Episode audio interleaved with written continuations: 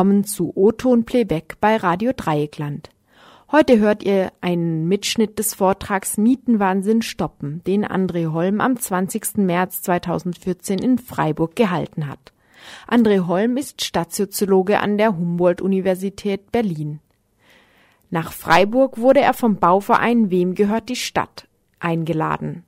Der Vortrag fand an der Universität Freiburg statt und wurde in Zusammenarbeit mit dem Recht auf Stadtnetzwerk, mit dem AStA der Uni Freiburg, der Initiative Wohnen ist Menschenrecht und dem Mietshäuser-Syndikat organisiert. Ich habe den, den Vortrag heute Mietenwahnsinn genannt, Ursachen und Folgen von steigenden Mieten. Und ich will was zur Wohnungsfrage erzählen und ähm, werde darauf eingehen, dass ich glaube, ähm, dass der Wohnungsmarkt eigentlich beständig versagt, wenn es darum geht, preiswerte Wohnungen zur Verfügung zu stellen, vor allen Dingen für Haushalte mit ähm, geringen Einkommen. Und daraus werde ich die Notwendigkeit ableiten, Wohnen als soziale Infrastruktur zu denken. Wenn wir über Mieten sprechen, dann bekommen wir in der Regel sozusagen Grafiken wie diese. Die Mieten steigen in allen Städten. Das ist relativ typisch auch für die politische und fachliche Diskussion, dass man über Mieten in Durchschnittswerten spricht, dass man darüber spricht, dass Neuvermietungsmieten oder Bestandsmieten gestiegen sind. Eine Konsequenz aus diesen Mietsteigerungen ähm, ist unter anderem, ähm, was die BAG Wohnungslosigkeit, ähm, die Bundesarbeitsgemeinschaft ähm, der Wohnungslosen Initiativen und freien Träger ähm, feststellt, dass wir im reichsten Land Europas eine steigende Zahl von Wohnungslosen haben. Ja, wir haben, also das wird nicht offiziell ge gezählt. Es gibt keine Statistik, weder kommunal noch landesweit noch in den, auf der Bundesebene, aber die ähm, vielen freien Träger, die ja in allen Kommunen aktiv sind, die tragen diese Zahlen zusammen und die stellen seit 2008 fest, dass die Zahl der Wohnungslosen deutlich angestiegen ist, dass wir in Deutschland 280.000 sozusagen richtige Wohnungslose haben. Da ist die ganze graue Wohnungslosigkeit von denen, die bei Freunden, Bekannten auf den Gästebetten schlafen etc. noch gar nicht dabei. Eine zweite Geschichte, die wir an Zahlen immer wieder präsentiert bekommen und das ist auch in den aktuellen wohnungspolitischen Debatten, sowohl in den Städten als auch auf der Bundesebene, immer wieder ein großes Thema sind die Neubauaktivitäten. Ich habe hier mal sozusagen die bundesweiten Neubauaktivitäten zusammengezählt. Das ist für sozusagen diese gesamten Partnerschaften, Initiative Neues Wohnen, die Deutsche Betonunion, der Mieterbund, die Vermieterverbände immer wieder zusammenkommen. Sozusagen das Hauptargument, das uns dort immer wieder erzählt wird, die Mieten steigen, weil zu wenig Wohnungen gebaut werden. Ja, das ist sozusagen der große Glaube in die Marktbalance, dass Angebot und Nachfrage in irgendeinem Missverhältnis stehen und deshalb steigen die Mieten. Und wenn es nur genügend Neubau gäbe, dann würden die Mieten auch sich wieder normalisieren. Wir wissen aus erstaunlichen Untersuchungen in ähm, Städten, in denen sich Neubau wirklich wohnen, lohnen würde, also in Frankfurt, in Düsseldorf, in München, in Hamburg, ja, alles Städte, die bei diesen Mietsteigerungen ganz vorne weg waren, da haben private Eigentümer häufig gar kein Interesse, Wohnungen zu bauen. Da haben diejenigen, die mit Wohnung Geld verdienen wollen, viel eher ein Interesse, sich eine Bestandsimmobilie zu erwerben, dort die Mieten zu erhöhen, vielleicht gar keine Investitionen zu tätigen, weil man durch die Neuvermietung einfach einen sehr, sehr hohen Extraertrag erzielen kann. Das heißt also, die Neubauaktivität ähm, ist sozusagen nur ein halbes Versprechen, wenn es um die soziale Wohnungsversorgung geht. Ein zweiter Aspekt ist, dass in der Regel in den Städten darauf gesetzt wird, dass Private neu bauen. Was bauen Private? Die bauen Wohnungen, die über dem Durchschnitt die Mieten bringen. Das ist für den ganz normalen Investor, der ökonomisch rational handelt, auch sozusagen ähm, kein, kein Grund, ihm das vorzuwerfen. Also man investiert um einen überdurchschnittlichen Gewinn oder wenigstens einen durchschnittlichen Gewinn zu realisieren. Es gibt aber niemanden, der aus privater Initiative Geld in Bauprojekte steckt, wo von vornherein klar ist, dass ich einen unterdurchschnittlichen Gewinn realisiere. Was brauchen aber alle, die weniger als das Durchschnittseinkommen verdienen, die brauchen Mieten, die unter dem Durchschnitt sind. Ja, das hat auch die Mietenbremse nicht zu bieten. Die Mietenbremse sagt, die Mieten sollen in der Spitze abgeschnitten werden. Also wenn sie denn kommt, hat heute der Bundestag darüber gesprochen? Ich glaube, ja. Dann ähm, ist das im Prinzip ein Programm, was die Mieten sozusagen versucht, ein bisschen über dem Durchschnitt zu deckeln. Aber Mieten über dem Durchschnitt nützen all denen, die unterdurchschnittliche Einkommen haben, all denen, die unterhalb der Armutsgrenze liegen. Ja, das ist immer regional, da könnt ihr für Freiburg ausrechnen, wie viel das ist. 60 Prozent des Durchschnittseinkommens. Die können natürlich mit durchschnittlichen Mieten gar nichts anfangen. Also für die ist auch die Mietenbremse ähm, eine Bremse, die sozusagen jenseits der notwendigen Wohnungsversorgung eingreift. Aber die Wohnungskrise, der Mietenwahnsinn ist in der Regel nicht über Zahlen zu fassen. Also wir kennen das auch aus den großen Debatten, ähm, gerade wenn wir diese Mietsteigerungsprojektion haben und ähm, völlig schockiert sind, dass in Städten in wenigen Jahren um 25 Prozent, um 30, um 40 Prozent die Mieten steigen, dann findet sich in der Regel das Empirica-Institut oder der Immobilienverband Deutschland mit eigenen Gutachten und sagt, ja, das ist ja alles gar nicht so schlimm. Ähm, die Inflationsrate, also die ist ja auch zu berücksichtigen. Und die Inflationsrate ist in der Projektion seit 1974 ähm, viel stärker ähm, gestiegen als die Mieten. So, und dann, dann denkt man immer, das ist normal, dass die Mieten steigen, weil ja auch die Inflation stattfindet. Aber ähm, für uns als Mieterinnen und Mieter ist die Inflationsrate ja überhaupt kein Bezugspunkt. Das ist für einen Eigentümer ein Bezugspunkt, der sozusagen die Wertsubstanz seines Eigentums bemessen will. Für den ist es ein sinnvolles Maß, darüber nachzudenken. Aber für uns als Mieterinnen und Mieter ist eigentlich die Maßgabe, dass wir überlegen, ist unser Einkommen auch gestiegen? Ja, ähm, ist euer Einkommen um 62 Prozent gestiegen? So hoch sind nämlich die Mieten ähm, seit Mitte der 90er Jahre im bundesweiten Durchschnitt gestiegen. In der Regel nicht.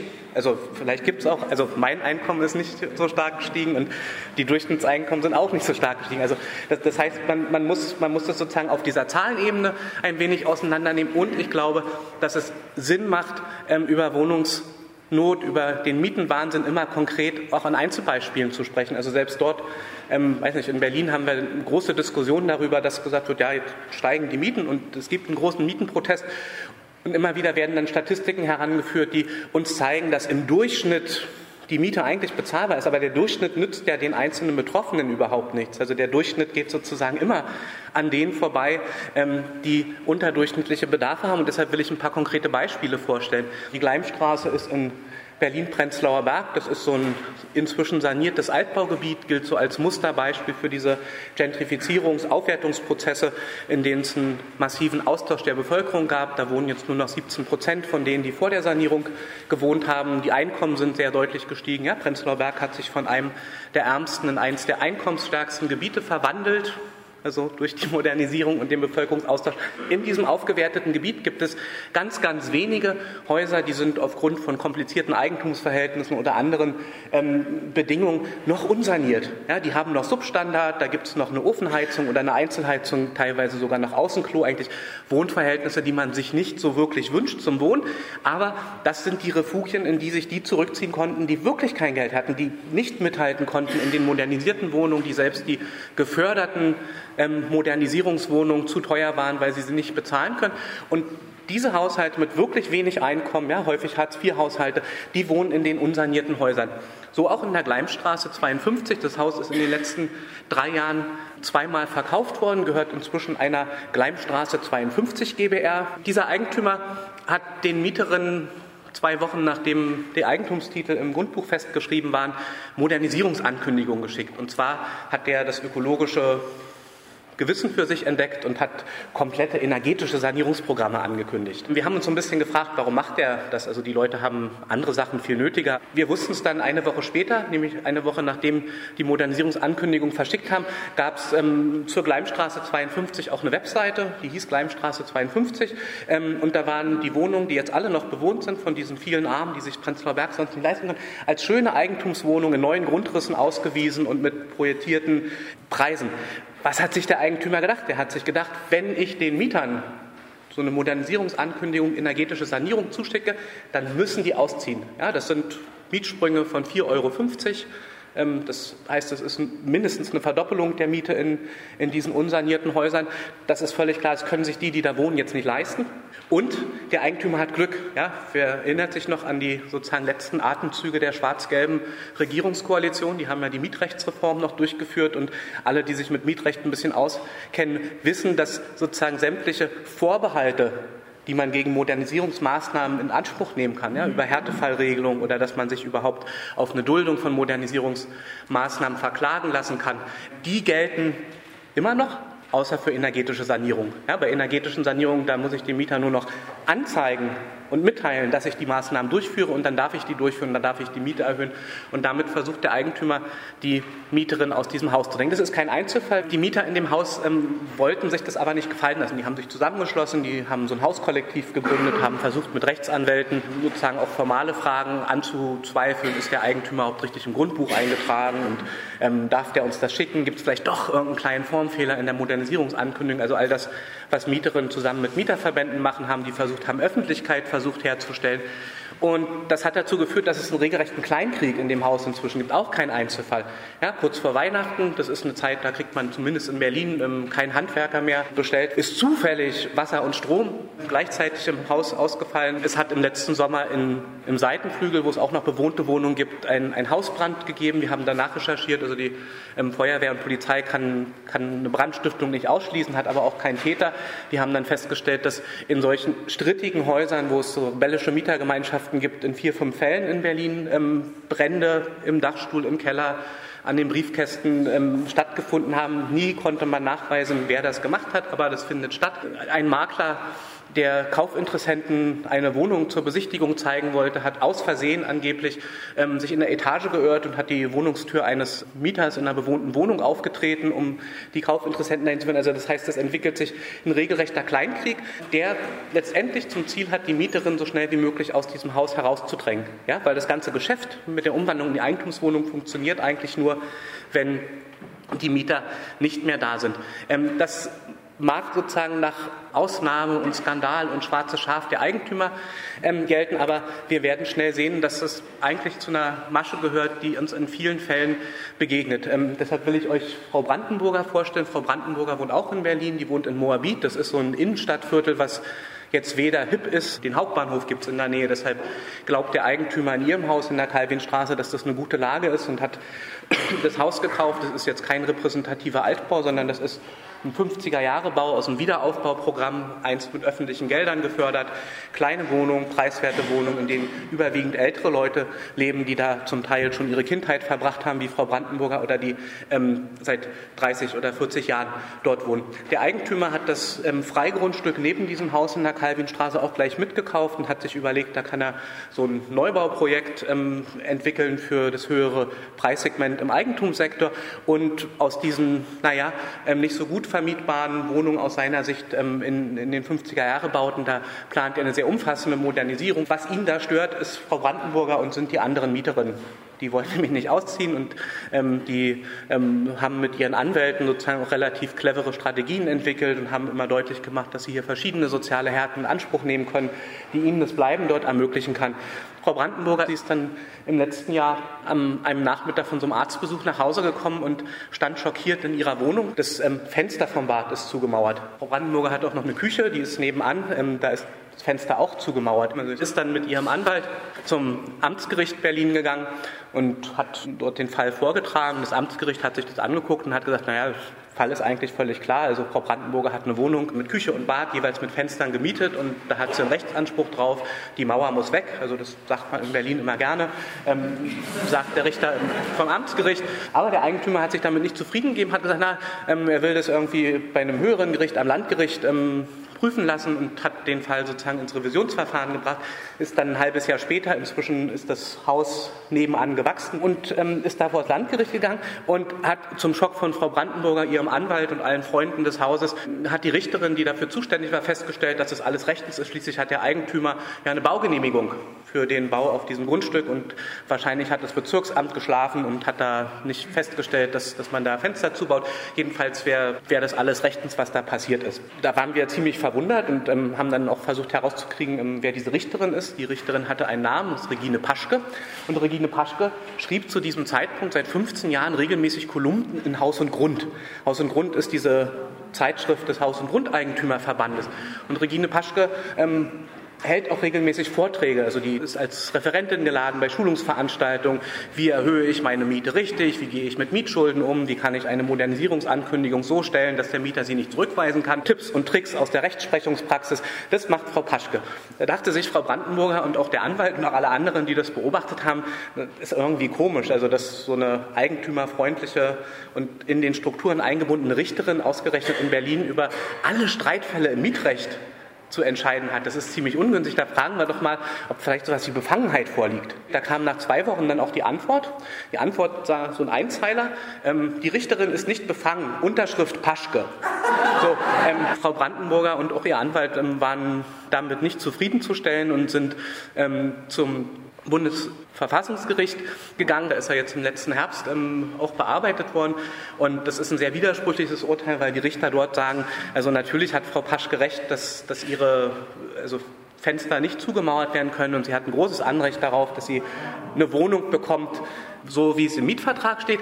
Aber ja, inzwischen ist das Haus, es war ja auch ein Jahr ins Land gegangen, ähm, fertiggestellt, die Wohnungen sind verkauft, da wohnen Leute drin. Aber, sagen die Bundesrichter in Karlsruhe, aus wirtschaftlichen Gründen ist es dem Eigentümer natürlich jetzt nicht mehr zuzumuten, ähm, das rückzubauen. Ja? Da haben wir jetzt schon zwei Fälle kennengelernt, wo sozusagen das angeblich ähm, beste Mietrecht der Welt ähm, so seine Grenzen hat. Ja, also da, wo die energetische Sanierung die Verdrängung organisiert, ähm, da, wo es aus wirtschaftlichen Gründen nicht zumutbar ist, dass ein ganz offensichtlicher Rechtsbruch des Mietvertrages rückgängig gemacht wird. Barbarossa-Straße 59, das ist auch wieder so ein 50er-Jahre-Haus in Berlin-Schöneberg. Das ist so ein Innenstadtteil mit relativ hohen Mieten, so ein bisschen kleinbürgerliches Milieu insgesamt. Ähm, aber diese 50er-Jahre-Wohnungen, die waren klein geschnitten, die waren nicht besonders beliebt, die waren ähm, vor allem preiswert. Da haben 120 Mieterinnen gewohnt etwa, die in, in diesen 80 Wohnungen gelebt haben. Eigentlich waren alle zufrieden mit der Wohnsituation dort, ähm, außer der neue Eigentümer. Die Firma Hochtief hat dann gerechnet, dass damals in den 50er Jahren wirklich sehr großzügig gebaut wurde und dass man nach geltendem Baurecht eigentlich viel enger und höher und mit einer größeren Geschossflächenzahl dort Wohnungen errichten kann und hat dann schnell festgestellt, wenn ich das Haus abreiße, was Neues baue, dann kann ich viel mehr Geld verdienen, als wenn ich das jetzt saniere. Und ist dann mit dieser Wirtschaftlichkeitsberechnung zum zuständigen Bauamt gegangen und hat gesagt, ich beantrage den Abriss dieses Hauses. Es ist mir wirtschaftlich nicht zuzumuten, dass dieses Haus, das war voll bewohnt, also das war jetzt keine Bruchbude oder Ruine, ähm, dass das saniert wird, weil ähm, Abriss und Neubau, das ist günstiger und hat dafür die Genehmigung bekommen. Was bedeutet das, wenn man eine Abrissgenehmigung mit einer Neubaugenehmigung bekommt, dass man Sonderkündigungsmöglichkeiten gegenüber den Mieterinnen hat? Auch da hat die Mieterinitiative Initiative, die sich schnell zusammengefunden hat, weil allen deutlich war, wenn wir hier raus müssen, dann können wir in Schöneberg in der Nachbarschaft keine andere Wohnung mieten. Ähm, versucht mit allen möglichen politischen Initiativen ähm, sozusagen Druck zu entfalten, sind zu den Parteien im Bezirksamt gegangen, ähm, waren sehr frustriert, also weil bis auf eine in Westberlin marginale Partei, die Linke, ähm, sozusagen niemand überhaupt dieses Anliegen gehört hat. Die Grünen haben sich dann ähm, mit dem Fall beschäftigt und haben durchgesetzt, dass bei dem Bauantrag und bei der Durchführung ähm, der Schutz der Bäume ähm, gesichert ist, aber das war es dann auch. Ja? Einen ähnlichen Fall ähm, kennt ihr vielleicht aus der Presse. Das sind die Esso-Häuser in Hamburg, ein Haus, was, weil die Eigentümer vorher auch schon das Haus deutlich vernachlässigt haben, inzwischen in einem sehr prekären, schlechten Zustand war. Das war sozusagen das ganz bewusste Herunterwirtschaften. Ja? Das ist ein Geschäftsmodell. Also ich kriege ja weiterhin die Miete. Ja? Gerade in Hamburg, da sind die Mieten teuer. Niemand, der in so einer Wohnung wohnt, kann da einfach ausziehen. Und das heißt, die Mieterinnen sind erpressbar.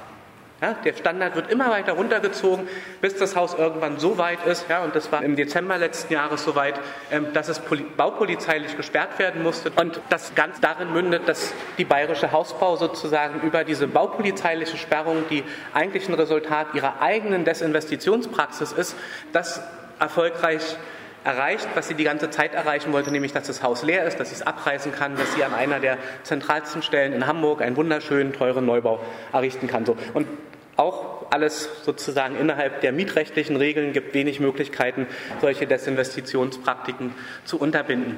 Ähm, was ist die Folge von den Entwicklungen? Das ist tatsächlich ein relativ neuer Trend, den wir beobachten. Völlig prekäre Wohnsituationen von denen, die in den Stadtzentren, die in den Städten mit Wohnungen nicht anders versorgt werden kannten. Mitten in Kreuzberg, das ist die Kufri-Brache, da soll irgendwann ein Neubau entstehen.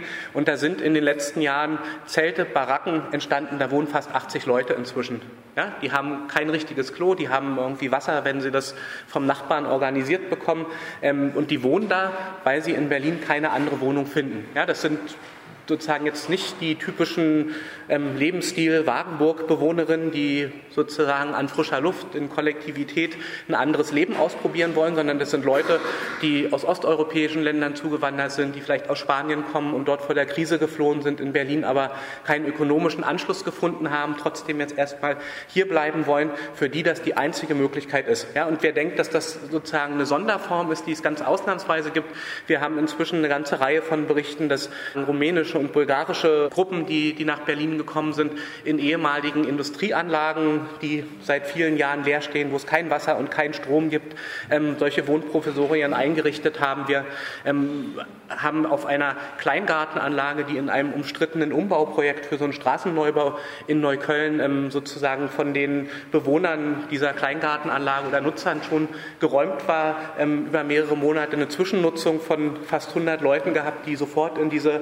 Bungalows und Hütten auf, auf diesen ähm, Kleingartenparzellen eingezogen sind, weil sie sonst in Berlin keine Wohnung finden. Das ist auch keine Ausnahme, die es jetzt nur in Berlin gibt. Ähm, ich war jetzt ja auf der Tour in Mannheim auch vor ein paar Tagen. Ähm, da gibt es sozusagen einen ähnlichen Zustand mit ähm, über 20 Roma, die hinterm Bahnhof in so einer selbstgebauten Barackensiedlung inzwischen leben, weil sie woanders in Mannheim keine Unterkunft bekommen haben. Es gibt inzwischen windige Eigentümer, die diese prekäre Situation ausnutzen, die dann auch in Mannheim in, in, in so ehemaligen Industriehallen im Prinzip Wohnkäfige vermieten. Also die sind vielleicht vier Quadratmeter groß, da ist eine Matratze drin, die kann man dem Vorhängeschloss zumachen und da kann man unglaublich viel Geld mit verdienen. Also das heißt, das Geschäft mit der Armut nimmt zu, diese Formen der Prekarisierung nehmen zu. Was wir auch beobachten, und nicht nur in Berlin und in Hamburg und in den großen Städten, ist, ist jetzt auch bekannt geworden, in Köln gab es diesen Fall mit der Zwangsräumung. Zwangsräumung nehmen zu. Ähm, in Berlin sind es 6000 Zwangsräumungen, ein bisschen mehr in jedem Jahr, die stattfinden. Das ist eine Zahl, die seit vielen Jahren schon auf diesem Niveau ist. Aber die Struktur der Zwangsräumung hat sich deutlich geändert. Wir haben Interviews mit freien Trägern und mit Beamten in der Verwaltung durchgeführt. Und das, was wir feststellen, ist, es gibt sozusagen einen ganz zentralen Hauptgrund für die Räumung. Ja, also früher hieß es immer, das haben die Sozialarbeiter immer erzählt, naja, das sind irgendwie multiple benachteiligte Personen, die sind hier gleichzeitig Entscheidungen, Arbeitslosigkeit, Alkoholismus verfallen, die haben mehrfache psychische Probleme, die kriegen das einfach nicht drin. Die ignorieren diese ganzen Mieterhöhungen immer und ähm, schmeißen die immer weg. Und also da, da bleibt dann nur die Zwangsräumung übrig. Also so ein Bild ist bis in die 80er Jahre das typische Bild von Zwangsräumungsbetroffenen. Heute sind das Familien, heute sind das ähm, sozusagen Leute, die über lange Zeit ein ganz geordnetes Leben haben. Und der Hauptgrund für die Zwangsräumung ist inzwischen, dass es in Streitigkeiten mit den Jobzentren, ja, die für die Übernahme der Wohnkosten für alle Transferleistungsempfangenden zuständig sind, dass die geschlafen haben, dass die irgendeinen Statuswechsel zwischen richtig arbeitslos und Aufstocker ähm, nicht richtig berechnet haben und deshalb nicht rechtzeitig Miete überwiesen haben, ähm, dass die sich im Rechtsstreit mit den betroffenen Bedarfsgemeinschaften befinden, ob für einen zwei Tage in der Woche in der Wohnung lebenden Sohn überhaupt Wohnkosten anteilig gezahlt werden oder nicht. Also das sind die Streitfälle, die dann zu Mietschulden führen. Und wir haben einen zweiten Wechsel. Eigentümer, die in Häusern wohnen, wo es Mietschulden von den Mietern gibt, die dann diese zwei Monatsmiete überschreiten, die lassen nicht mehr mit sich reden. Also die drängen, also drängen auf den Vollzug dieser Räumung. Ja, es gibt alle, die sich mit der Wohnhilfe vielleicht so ein bisschen auskennen, ähm, eigentlich dieses klassische Instrument der Mietschuldenübernahme. Ja, da kann der Betroffene einen Mietschuldenübernahmeantrag stellen und dann kann das Bezirksamt oder ähm, das zuständige Sozialamt, die Wohnhilfe entscheiden, dass man sagt, in dem Fall übernimmt die Kommune die Mietschulden, geht zu dem Eigentümer und sagt, hier, ähm, die ganze Mietschuld wird bezahlt, du musst nur eins dafür tun, du musst die Kündigung zurückziehen und wir müssen hier sichern, dass der Betroffene in seiner Wohnung bleibt.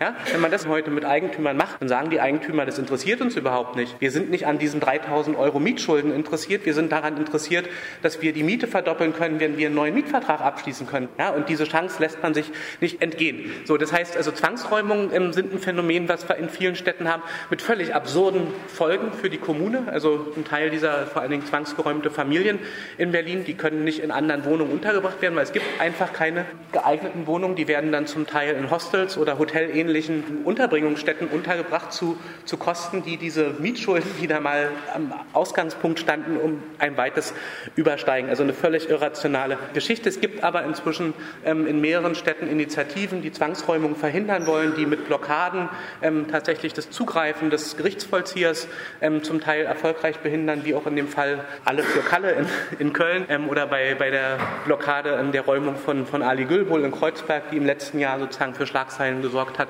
Und diese Initiativen sind auch relativ erfolgreich, ähm, wenn es darum geht, Betroffenen vor Gericht oder in der Auseinandersetzung mit den Ämtern zu unterstützen, gerade Genossenschaften oder auch ähm, kommunale Wohnungsunternehmen in Berlin ähm, hören das auch nicht so gerne, wenn, wenn, wenn ihr Name in der Öffentlichkeit mit Zwangsräumung in Verbindung gebracht wird. Also da reicht es inzwischen häufig aus, dass die Initiative Zwangsräumung verhindert, da mal anruft und sagt, hier wollen Sie wirklich, dass wir hier auf der Straße blockieren, wenn aus Ihrem Haus eine Zwangsräumung stattfinden soll. Und dann einigen die sich inzwischen immer häufiger. Nicht geeinigt hat sich der Gerichtsvollzieher im Fall von Rosemarie Fließ. Rosemarie ist im April letzten Jahres aus ihrer Wohnung in Reinickendorf geräumt worden und ist zwei Tage später bei der ersten Übernachtung in der Notunterkunft gestorben. Das hat den Hintergrund, dass Rosemarie Fließ ähm, stark herzkrank war und in dem Versuch einer ersten Räumung, die im Februar stattfinden sollte, da ist die Initiative Zwangsräumung verhindern auch anwesend gewesen, hat die Straße blockiert und hat zusammen mit Rosemarie Fließ und ähm, dem zuständigen Sozialstadtrat, der auch dazugeholt wurde, dem Gerichtsvollzieher erklärt, ähm, dass Rosemarie Ärzte ärztlich attestiert eine Herzschwäche hat. Ähm, gab vom, vom Arzt so ein, so ein, Schreiben, wo das ziemlich genau beschrieben war, wo auch gesagt wird, also eine Wohnungsräumung ist aus gesundheitlichen Gründen absolut nicht zumutbar. Und hat der Gerichtsvollzieher gesagt, gut, das sieht er ein, da zieht er jetzt wieder ab, wenn die Lage so ist. Und ähm, im April konnte dann trotzdem geräumt werden, ähm, nicht etwa, weil Rosemarie sozusagen so eine ähm, Spontangesundung hatte, sondern weil der Gerichtsvollzieher und auch der zuständige Sozialstaatrat ähm, beim zweiten Räumungsversuch festgestellt haben, ähm, dass dieses Attest, was Rosemarie hatte, vom Hausarzt und nicht von einem Facharzt kommt. Ja, so. Und dann wurde die Räumung vollzogen und ähm, mit den inzwischen bekannten Konsequenzen. Ähm, was passiert hier? Ähm, wir haben es sozusagen mit der Wohnungsfrage im Allgemeinen zu tun. Und ich habe hier mal ähm, ein Zitat mitgebracht, also weil wir sozusagen vielleicht manchmal denken, ähm, das, das sind so Horrorgeschichten, die gerade jetzt passieren, dass es irgendeinen Grund gibt, der gerade jetzt aktuell passiert, dass in den Städten das ähm, so entsteht. Ich habe hier ein Zitat, das ist schon fast 150 Jahre alt inzwischen.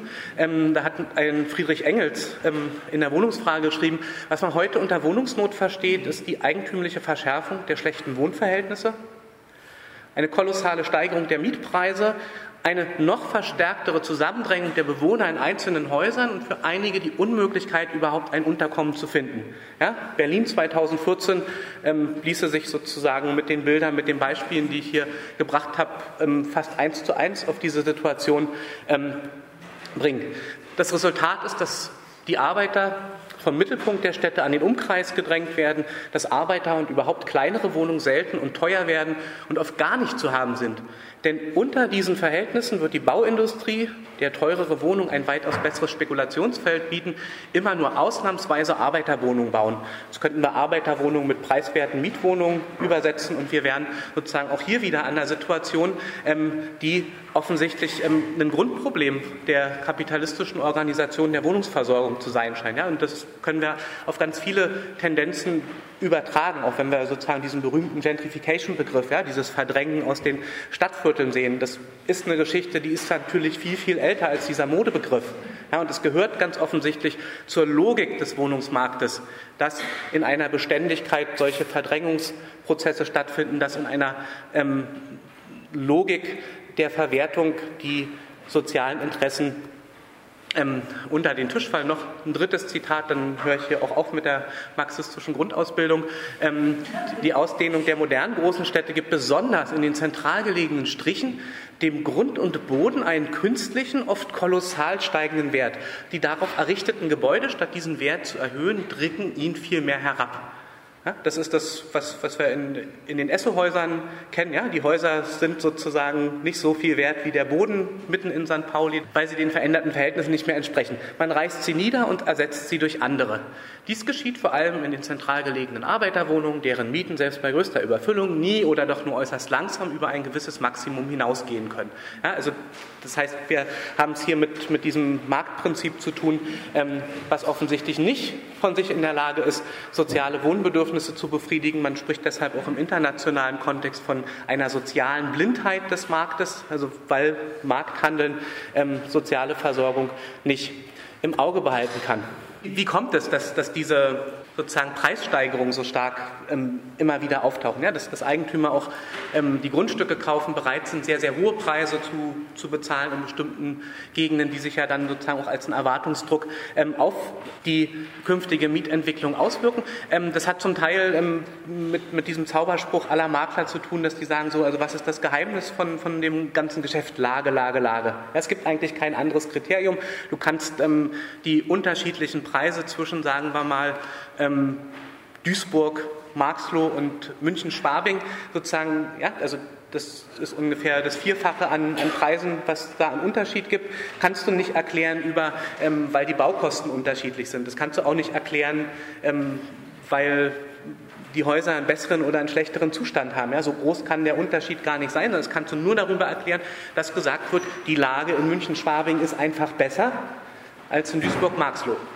So, wie entsteht diese Lage? Ähm, was, was macht man da? Ähm, man freut sich dann. Also ich habe hier so ein paar ähm, Beschreibungen aus, aus, aus der Kapital mitgebracht. Also Potsdam ist da nämlich die Perle des Ostens. Also Perle heißt, dass man da wirklich viel Geld verdienen kann.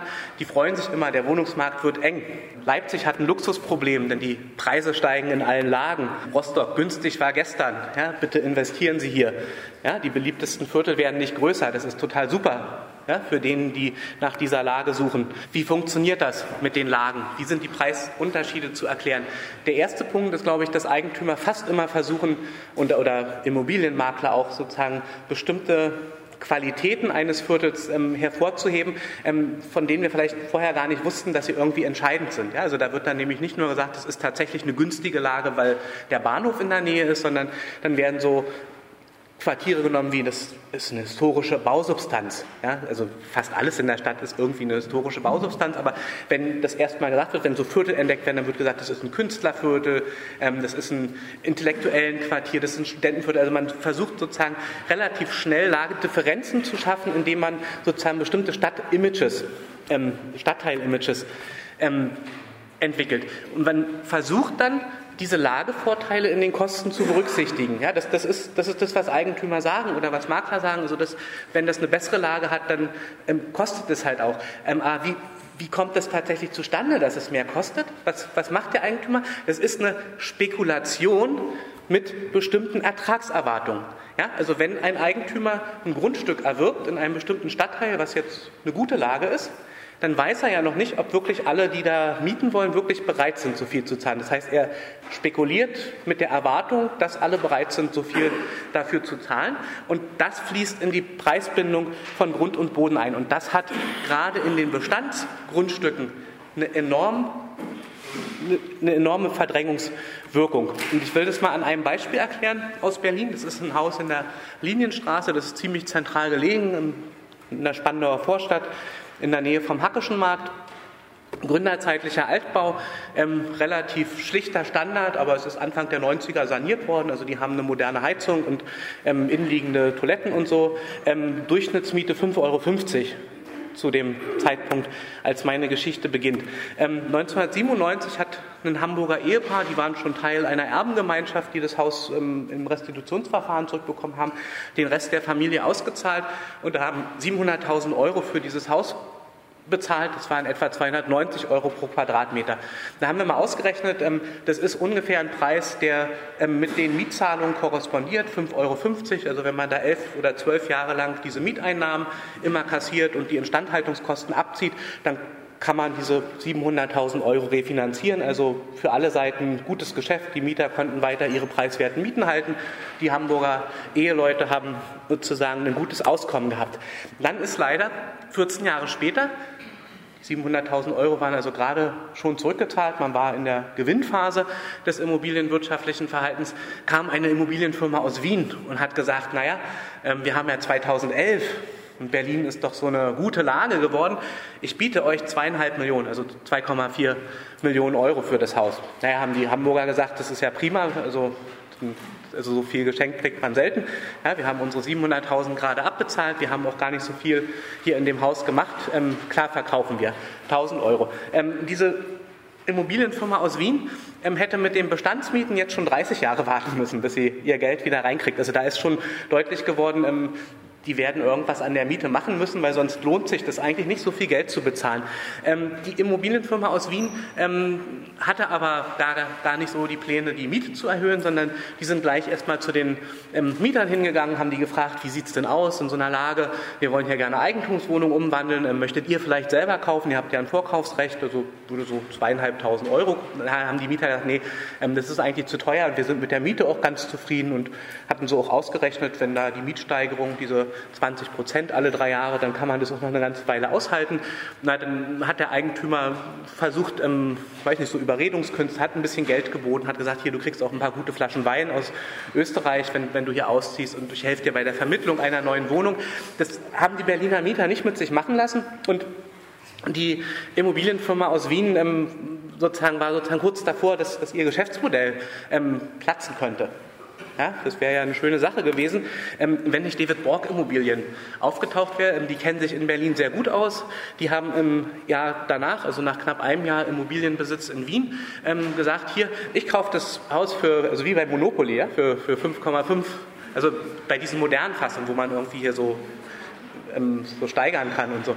ich, ich kaufe jetzt für 5,5 Millionen das Haus hat die Immobilienfirma aus Wien gesagt, das ist eine prima Gelegenheit. Also ähm, bis auf die Weinflaschen, ähm, die ich da abgegeben habe bei den Mietern, ähm, sozusagen haben wir ja auch nicht so viele Ausgaben gehabt. Ähm, da machen wir einen guten Gewinn bei. Und David Borg Immobilien ähm, war nicht so höflich ähm, wie die Wiener Firma. Die hat sozusagen mit allen Schikanen und Strategien, die man sich in Berlin vorstellen kann. Es gibt inzwischen Haus Hausverwaltung, ähm, die spezielle Dienstleistungen anbieten. Das sind Dienstleistungen, ähm, die sagen, dass wir gute Erfahrungen damit haben, ähm, wie man auch in komplizierten Fällen, also zum Beispiel in Sanierungs- und Milieuschutzgebieten, die Mieter zum Auszug überredet. Und das sind so ausgebildete Sozialarbeiter, die sozusagen alle Kniffs der Kommunikation auf auf dem Lager haben. Das erzeugt einen sozusagen enormen Druck auf die Mieterinnen und im Fall der Linienstraße sind fast alle ausgezogen und ähm, das mit Erfolg, denn die Wohnungen konnten ohne größeren Sanierungsaufwand für 3.500 Euro pro Quadratmeter weiterverkauft werden, insgesamt 8 Millionen. Und wenn man sich jetzt überlegt, dass, dass ein Haus innerhalb von 16 Jahren oder 17 Jahren äh, von 700.000 Euro auf 8 Millionen eine Wertsteigerung erfährt. Ja, und das Haus, das sieht vor zehn Jahren genauso aus, wie es heute aussieht. In dem Haus ist nichts passiert. Dann wird dieser Immobilienwahnsinn, glaube ich, relativ gut auf den Punkt gebracht. Und auch da, damit es hier nicht zu so einer marxistischen Grundschulung wird, ähm, habe ich ein Zitat, was schon ein bisschen älter ist, mitgebracht. Das ist von Peter Krobotkin. Ähm, und ähm, der kannte das Haus in der Linienstraße eigentlich schon. Ähm, der kannte aber Berlin nicht so gut. Der Wert eines Hauses in bestimmten Vierteln von Paris beträgt eine Million. Nicht, weil es für eine Million Arbeit enthält, sondern weil es in Paris liegt. Weil seit Jahrhunderten Arbeiter, Künstler, Denker, Gelehrte, Schriftsteller ihre Mühen vereinigt haben, um Paris zu dem zu machen, was es heute ist. Ein Zentrum der Industrie, des Handels, der Politik, der Kunst und der Wissenschaft. Weil es eine Vergangenheit hat, weil seine Straßen dank der Literatur bekannt sind, in der Provinz wie im Ausland weil es ein Produkt der Arbeit von 18 Jahrhunderten, von 50 Generationen ist. Wer hat da das Recht, den kleinsten Teil dieses Terrains oder dieser Geschichte sein eigen zu nennen? So, und das, das ist, glaube ich, eine, eine Grundfrage, ähm, die, die, wir ganz, ganz selten im, im, in dem Alltag, in diesem Hinnehmen von steigenden Immobilienpreisen und das Immobilien auch wirtschaftlich sein müssen, immer wieder akzeptieren. Ja? Also auch alle sozusagen politischen Konzepte akzeptieren diese Zwänge des Eigentümers, wenn der doch so viel Geld bezahlt hat, dass er das refinanzieren muss. Wo diese Kosten herkommen, das fragt kein Mensch, ja, dass das Ertragserwartungen sind, die sozusagen auf die Zukunft projiziert werden ja, und die dann als Verwertungsdruck weitergegeben werden können.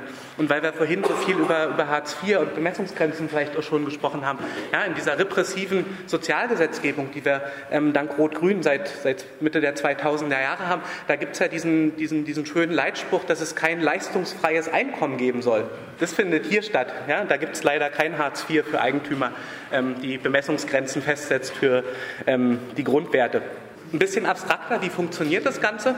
Ähm, was treibt Eigentümer dazu, sozusagen so hohe Preise aufzurufen? Und das Modell ist sozusagen als Geschäftsmodell der Gentrification, als Ertragslückenmodell relativ schnell erklärt. Im Laufe der Zeit geht man davon aus, wenn keine Umbauarbeiten stattfinden, dass der Grundstückswert und auch der Gebäudewert ähm, sozusagen eigentlich sinkt. Ja, ein altes Haus da kriege ich nur 4,50 Euro oder 5 Euro in einem neuen Haus, da kann ich auch in Berlin 8 Euro nehmen oder in Freiburg wahrscheinlich 15 Euro inzwischen. Also sozusagen diese Differenz kennen wir und das hat viel damit zu tun, dass man sagt, so ein neues Haus ist ja auch moderner, da funktioniert alles, es ist auf die aktuellen Bedürfnisse zugeschnitten und so einem alten Haus, da, ähm, ja, da, da sind dann viele Ecken und Kanten, die man heute nicht so will.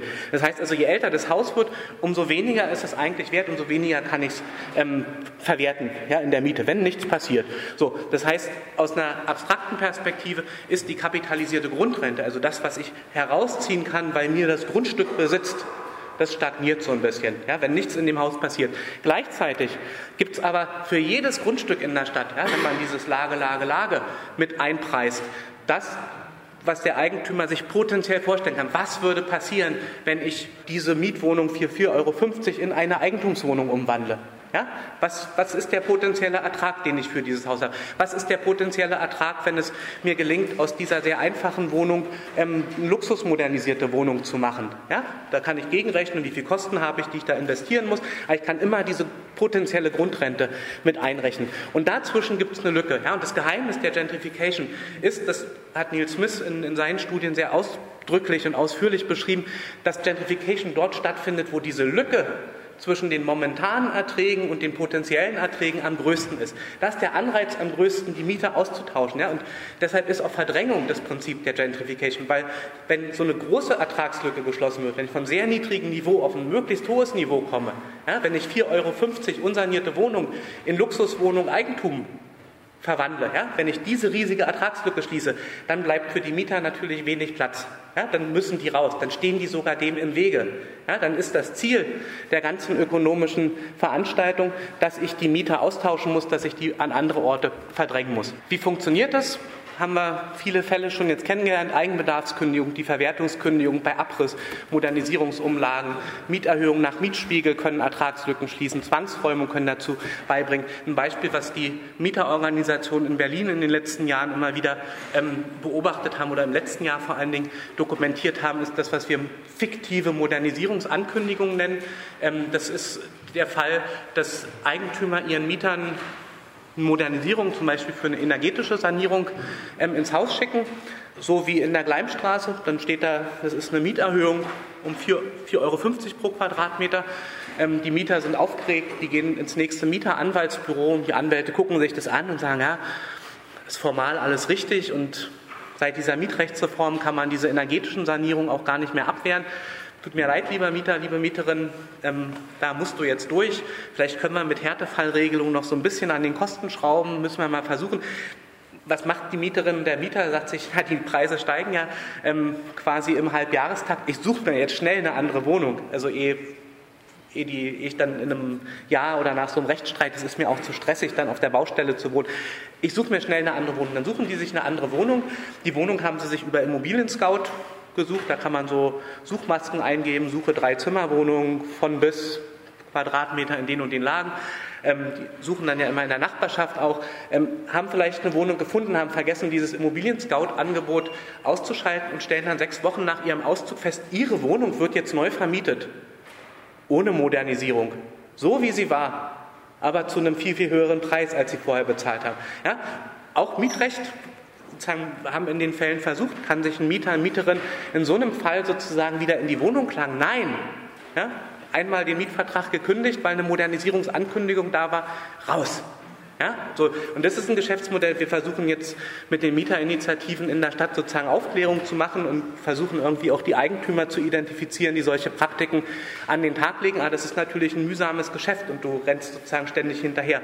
Und hast eigentlich wenig Möglichkeiten über das aktive Entmietungsmanagement, also diese Firmen, die extra darauf spezialisiert sind, Wohnungen zu entmieten, habe ich schon gesprochen. Alles ist letztendlich diese Ökonomie der Ertragserwartung, die wir in diesem Modell kennengelernt haben. Ich will auf diesen höheren Grundrentenertrag. So, das, das ist sozusagen Mietrealität in den meisten deutschen Städten. Wenn wir uns sozusagen nochmal dieses, dieses Ertragslückenmodell vorstellen, dann ist eigentlich sozusagen denkbar, dass Politik da handelt. Ja, dann könnten wir uns zum Beispiel vorstellen, dass mit Mietrecht, mit Steuerrecht, mit Baurecht, mit Sanierungsauflagen, mit Investitionsanreizen an anderer Stelle, dass eigentlich eine Bedingung geschafft wird, dass diese Ertrags Möglichkeit nicht so hoch ist. Ja? Und ich kann mir aber auch eine Politik vorstellen, die diese Ertragsmöglichkeiten sozusagen extra anreizt. Ja, das mache ich eine Sanierungssatzung, da kannst du 10 Prozent aller Investitionen von der Steuer abschreiben. Ja, dann, dann lade ich quasi alle ein, die Ertragslücke zu schließen. Ich kann mir auch vorstellen, dass ich mit Mietauflagen oder mit bestimmten Mietobergrenzen Milieuschutzsatzungen versuche, das zu deckeln. Das passiert aber ganz selten. Ja, wir kennen eigentlich kaum Beispiele, in denen Stadtpolitik tatsächlich ähm, so ein Mietrecht, so ein Städtebaurecht, so eine Sanierungsauflagen genommen hat, ähm, dass diese Ertragslücke und die Aussicht auf die Ertragslückenschließung nicht mehr attraktiv war. Warum ist es so? Weil ähm, Wohnungspolitik in der Regel auf folgende Art und Weise zustande kommt. Ja, und sozusagen jede, jedes Baurecht, jeder Stadt, Stadtentwicklungsplan, jedes neue Mietrecht, ähm, jede Initiative für Neubauwohnungen ähm, funktioniert eigentlich immer nach demselben Prinzip, dass eine Wohnungspolitik formuliert werden muss. Ja, wie entsteht eine Politik? In der Regel ähm, nicht dadurch, dass sozusagen die Verantwortlichen im Bundestag oder im Landtag plötzlich eine Idee haben, sondern man befragt vorher die Experten. Ja, also wenn ich ein neues Programm, geht ja auch um öffentliche Gelder oder um neues Steuergesetz, muss ich sozusagen mit vielen Leuten sprechen und versuche letztendlich ähm, sozusagen mit denen, die für die Wohnungsversorgung zuständig sind, also zum Beispiel Eigentümerverbände, die Bauwirtschaft, vielleicht die Gewerkschaft BAU, die hole ich mir an den Tisch und rede mit denen und sage, naja, wir müssten den Neubau an, ankurbeln oder wir, wir haben hier ein Wohnungsproblem, da gibt es auch diese mietenpolitischen Proteste, was sollen wir denn jetzt machen? Ja? Und dann werden die, die als Experten gelten, das sind in der Regel die, die an dem ganzen Geschäft des Wohnungsmarktes profitieren, die diskutieren dann zusammen, was eigentlich das aktuelle Problem ist. Dann fragt man Empiriker, ja, so ein neoliberaler Think Tank, der macht dann immer die Studien, sagt, ähm, könnt ihr uns nicht mal eine Wohnungsmarktanalyse bringen. Also wir haben hier so ein Problem, da gibt es auch Leute, die sagen immer, hier gibt es Gentrification, also was können wir denn da machen? Empirica hat es gerade in allen Städten gemacht, die haben in Hamburg, in Köln, in Berlin, haben diese Wohnungsmarktanalysen im Auftrag der Städte gemacht und das sind drei Städte, die sind extrem unterschiedlich, die kommen immer auf dasselbe Ergebnis. Es gibt nämlich nur eine Lösung, Neubau, Neubau, Neubau. Ja, den muss man anheizen. So, und das, das ist ein bisschen fantasielos, ähm, aber so funktioniert das. Ja, dann sitzen die, die sozusagen ein gemeinsames Geschäftsinteresse entwickeln, ähm, die sitzen zusammen und bilden so einen Interessenblock. Die holen dann vielleicht noch jemanden dazu. In ganz, ganz vielen Fällen ist es so, ähm, dass zum Beispiel die Lokalzeitungen ähm, Teil dieses Interessensblocks sind. wir haben in Berlin ähm, mehrere Zeitungen, die alle immer positiv über Bauprojekte der großen Wohnungsbaugesellschaften Investoren schreiben. Wir haben uns immer mal gefragt, warum ist das so? Warum schreiben die eigentlich nicht über die Mieterproteste oder nicht so ausführlich? Und ähm, wir haben dann mitbekommen, ähm, dass am Beispiel der Berliner Zeitung, ähm, dass die so eine Wochenendbeilage haben mit so Wohnungsannoncen und wohnungswirtschaftliche Werbung. Ja, die wird von den sozusagen großen Wohnungsunternehmen der Stadt finanziert. Und als die Berliner Zeitung, das habe ich sozusagen erfahren ähm, von, von, von einem Bekannten, ähm, der dort arbeitet, als die Berliner Zeitung mal eine Phase hatte, wo sie kritischer über diese ganzen Bauprojekte geschrieben hat, ähm, da sind die Macher dieser Beilage gekommen und haben gesagt, hier, liebe Berliner Zeitung, ähm, wir überlegen uns gerade, ob wir unser Werbeetat ein bisschen umschichten und ob wir vielleicht auf die Beilage in der Berliner Zeitung verzichten könnten. Ja, die ist finanziell offensichtlich so wichtig, dass die Berliner Zeitung darauf nicht verzichten konnte. Ähm, in den Nachfolgemonaten gab es dann ähm, sozusagen so eine Artikelserie ähm, mit den Wohnungsunternehmen in den Berliner Bezirken unterwegs. Da wurde gezeigt, was die alles für schöne Pläne haben, was die bauen wollen. Und, und das sozusagen, natürlich würde niemand in der Presse sagen, wir sind abhängig von der Wohnungswirtschaft. Ja, aber ähm, diese Pro-Aufwertungs- und Pro-Bauindustrie-Propaganda, ähm, die wir häufig in den öffentlichen Medien bekommen, die hat sozusagen zum Beispiel den Anzeigengrund, also den sozusagen äh, Grund, dass, dass die sich über Anzeigen finanzieren. Was, was braucht so eine Wohnungspolitik noch? Das geht ja in der Regel um Geld oder es geht um Steuerrecht, es geht sozusagen um allgemeine Interessen. Man muss uns das, was dann als gemeinsames Geschäftsinteresse rauskommt, das muss man uns als hegemoniales Projekt verkaufen. Das muss man uns verkaufen, dass wir glauben, das ist jetzt wirklich mal richtig wichtig. Das aktuelle hegemoniale Projekt der Wohnungspolitik ist, uns allen zu erzählen, dass Neubau hilft. Ja, das wird aus allen Kanonen geschossen. Das kriegst du, brauchst du den Fernseher anmachen, da gibt es irgendeinen Expertentalk, die sagen, ja, mit den Wohnungsfragen ist auch ganz schön schwierig, es fehlt Neubau. Da machen die Städte auch zu wenig.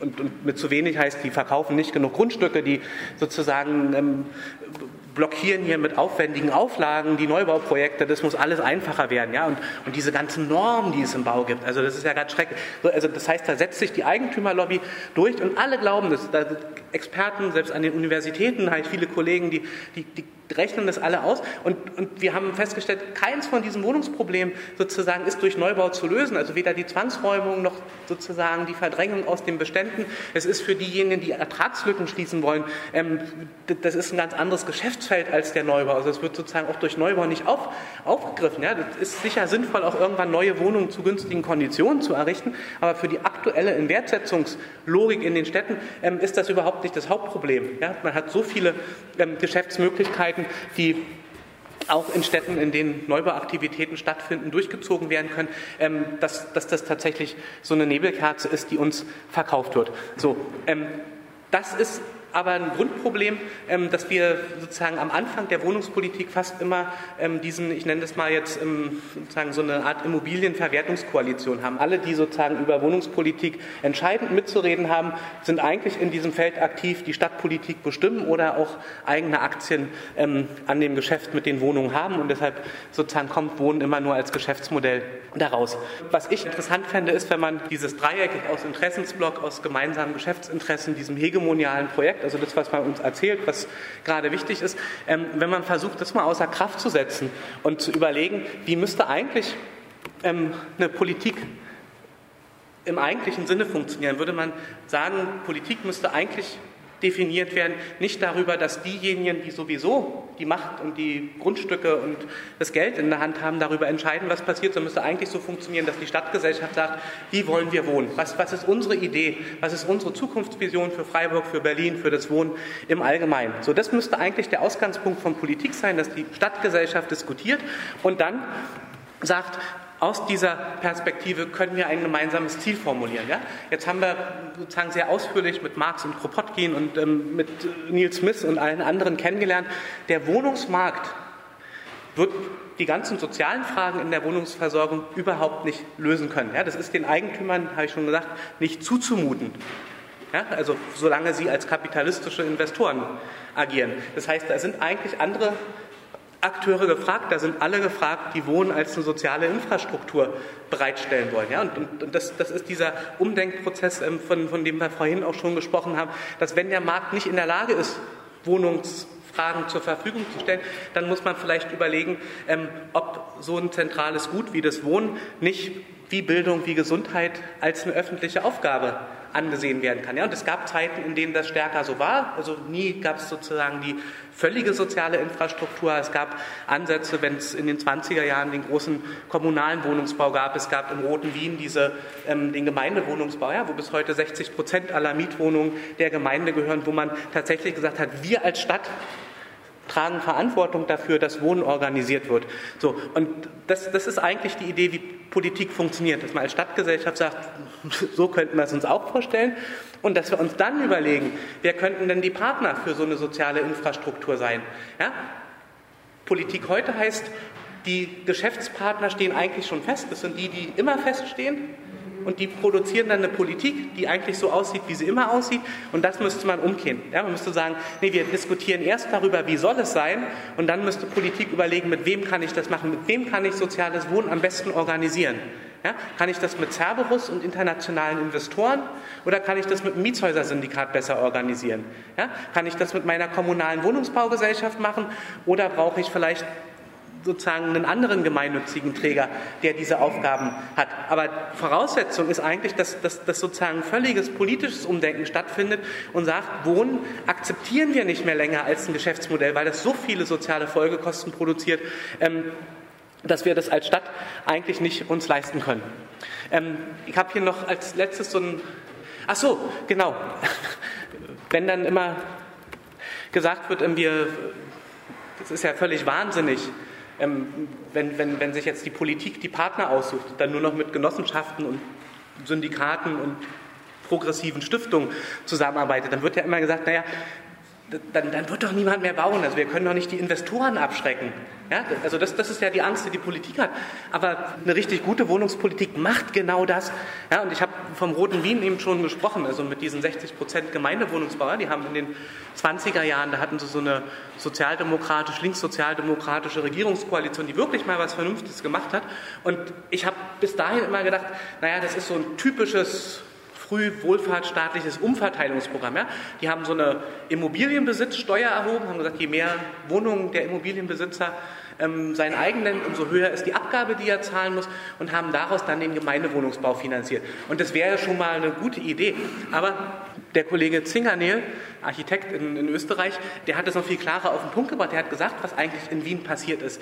Mit der progressiven Besteuerung von privaten Immobilienbesitz und durch die Aufrechterhaltung des Mieterschutzes gelang es der Stadtverwaltung, das war ein Ziel, es ist ihr gelungen, den privaten Wohnungsmarkt zum Erliegen zu bringen und als einziger Anbieter preisgünstig die freien Grundstücke aufzukaufen. So, und ähm, das, das wird uns sozusagen in der Form nicht überall gelingen und, und, wahrscheinlich auch bis morgen nicht in Freiburg oder Berlin durchsetzbar sein. Aber die Grundidee, dass eine gute Wohnungspolitik vor allen Dingen Verwertungsinteressen einschränken muss, ja, um diesen Ertragserwartungswahnsinn zu dämpfen, um überhaupt Genossenschaften, Syndikaten, ähm, gemeinnützigen Wohnungsträgern den Spielraum zu geben, in sozusagen dem, dem Preiskampf um die Grundstücke mithalten zu können. Ja, also in Berlin haben wir eine Riesenschlange an, an sozusagen irgendwie sozialen Projektideen, die gerne Wohnungen bauen oder Grundstücke entwickeln wollen.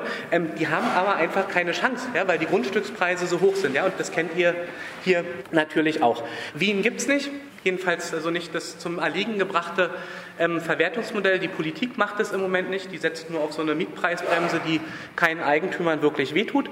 Ähm, aber ähm, was wir hier sehen, ist, dass auf der Straße tatsächlich ähm, eine Bewegung aufkommen kann, ähm, die in diese Richtung geht. Zum Beispiel, wenn die Initiativen Zwangsräumung verhindern in Köln, Berlin und Hamburg auf der Straße sind und sagen, hier wird jetzt mal ein Stoppzeichen gemacht, hier wird tatsächlich diese Verdrängungslogik unterbrochen, hier wird auch deine Verwertungsmöglichkeit mit der Neuvermietung unterbrochen. Ähm, das gibt es, wenn Bürgerinitiativen mobilisieren, wie die 180.000 Unterschriften, die es in Berlin gab für 100 Prozent Tempelhof, um ein letztendlich verwertungsorientiertes Neubauprojekt zumindest in Frage zu stellen und zu sagen, nein, ähm, hier wollen wir erstmal sozusagen ein bisschen Atemluft haben haben und gemeinsam überlegen, was auf dem Feld passieren kann. Das passiert, wenn Mieterinnen sich zum Beispiel wie hier im sozialen Wohnungsbau mobilisieren und Veranstaltungen machen, Bundestagsabgeordnete eingeladen haben, ähm, um sozusagen Mieterinteressen, die mit dem sozialen Wohnungsbauförderprogramm im Zusammenhang stehen, so weit ähm, in die Öffentlichkeit zu bringen, ähm, dass ihre Mieten tatsächlich sozusagen wieder sinken müssen oder, oder ihnen entgegengekommen werden muss. Also insgesamt geht es um eine Repolitisierung der Stadtpolitik. Das wird nicht aus dem politischen System selber kommen, sondern das sozusagen wird nur durch Protestbewegung kommen. Und das Ziel müsste eigentlich sein, einerseits diese Immobilienverwertungskoalition, von denen wir gesprochen haben, die es immer lokal auch gibt, ähm, in Frage zu stellen und zu delegitimieren, dass wir eigentlich einfordern, dass Politik über, im, im, Wohnungsbereich, in der Stadtpolitik nicht immer nur über Einzelinstrumente diskutiert. Ja? Sollen wir Wohngeld erhöhen? Kann man kommunales Wohngeld einführen? Kann man hier eine Milieuschutzsatzung machen? Sondern was wir brauchen, ist tatsächlich so ein, so ein Gesamtkonzept. Ich habe jetzt das Wiener Modell vorgeschlagen. Ja? Also den Wohnungsmarkt zum Erliegen bringen. Das, das wäre eine gute Idee für ein Gesamtkonzept. Und ähm, wenn Stadtverwaltung genug unter Druck gesetzt wird, Eigeninitiative dabei ist, kann man vielleicht Instrumente finden, die uns dem ein Stückchen näher bringen. Ganz wichtig bei allen ähm, Wohnungspolitiken ist, glaube ich, dass wir im Auge behalten, ähm, dass die, die am meisten, auch wenn wir sozusagen jetzt häufig sagen, das ist auch ein Mittelschichtsproblem und Leute mit durchschnittlichen Einkommen haben Schwierigkeiten, dass wir im Auge behalten, dass die Wohnungsfrage für all diejenigen, die weniger Geld haben, die vielleicht keine volle Staatsbürgerschaftsrechte haben und deshalb diskriminiert werden können im Wohnungsmarkt, dass die noch viel stärker als alle anderen darunter leiden. Und das muss, glaube ich, bei allen wohnungspolitischen Debatten und, glaube ich, auch bei der Diskussion um neue Konzepte, ich mache hier ein tolles Genossenschafts Projekt oder ein neues Wohnprojekt oder so, muss das berücksichtigt werden. Ja? Also sozusagen eine Wohnungspolitik, glaube ich, die wirklich fortschrittlich ist, die misst sich daran, ob sie die Armen und die Ärmsten auch mit Wohnungen versorgen kann. Ja? Eine gute Wohnungspolitik misst sich nicht daran, ob die Mittelschichten gut mit Wohnungen versorgt sind.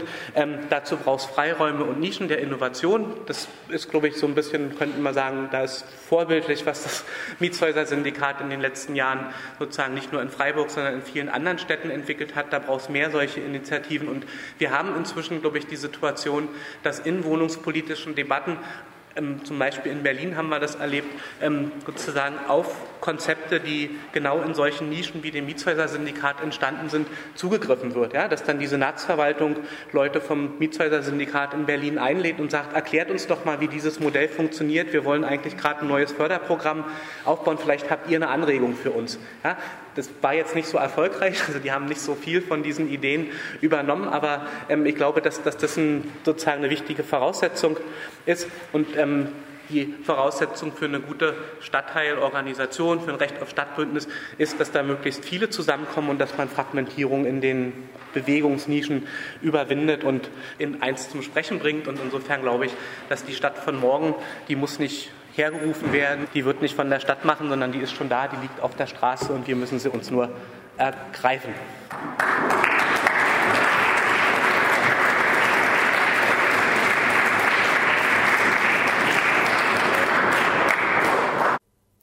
In O-Ton Playback hörtet ihr heute den Vortrag Mietenwahnsinn stoppen des Stadtsoziologen André Holm. Er sprach am 20. März 2014 an der Universität Freiburg.